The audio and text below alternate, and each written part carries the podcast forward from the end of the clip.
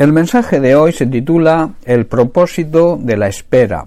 La espera que muchas veces Dios permite siempre tiene un plan, tiene un propósito.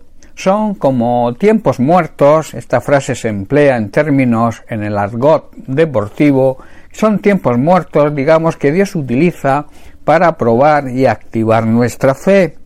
En Eclesiastés capítulo 3 versículo 11, Salomón dice lo siguiente, todo lo hizo hermoso en su tiempo y ha puesto eternidad en el corazón de ellos, de las personas, del ser humano, sin que alcance el hombre a entender la obra que ha hecho Dios desde el principio hasta el fin.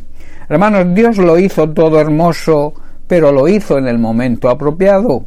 Él sembró la eternidad en el corazón humano, pero aún así el ser humano no puede comprender todo el alcance de lo que Dios ha hecho desde el principio hasta el fin y lo ha hecho todo a su tiempo, al tiempo de Dios, al kairos de Dios. Dios, hermanos, a su tiempo lo hizo todo hermoso y a su tiempo sigue haciendo hoy todas las cosas y las hace en el momento oportuno.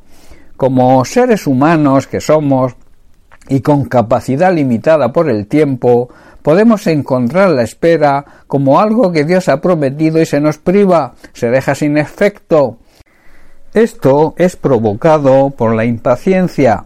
Sin embargo, Dios no percibe las cosas así, ni el tiempo lo percibe como nosotros lo percibimos.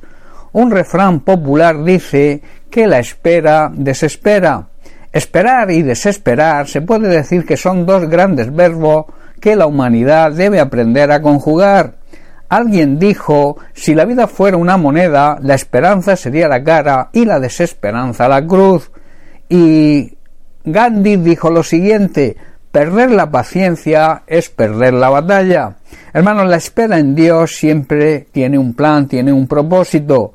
En esa situación de espera, Dios llama nuestra atención y cumple muchos de los propósitos para nuestra vida. Para ello debemos activar la esperanza, saber y creer que Dios cumple a su tiempo lo que promete.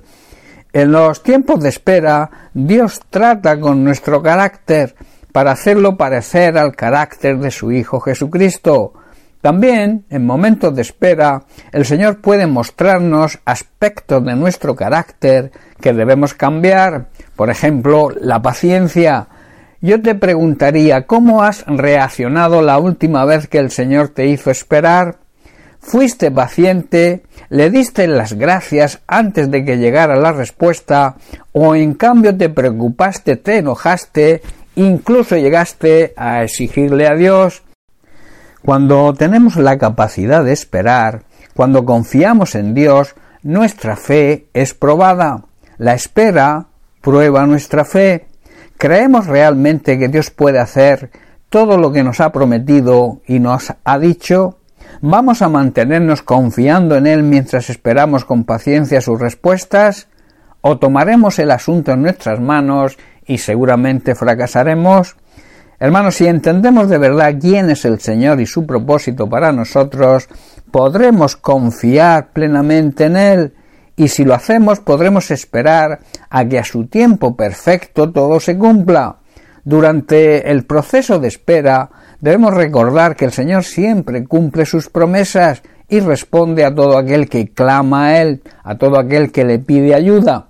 Por lo tanto, debemos descansar y seguir el consejo del salmista, uno de los hijos de Coré, que dice así en el Salmo 42, versículo 5, ¿Por qué te abates, oh alma mía, y te turbas dentro de mí?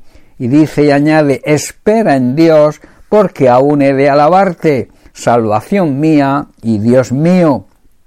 Hermano, siempre que te sientas invadido por una sensación de urgencia, por una sensación de estrés o de duda, recuerda quién es Dios y lo que te ha prometido.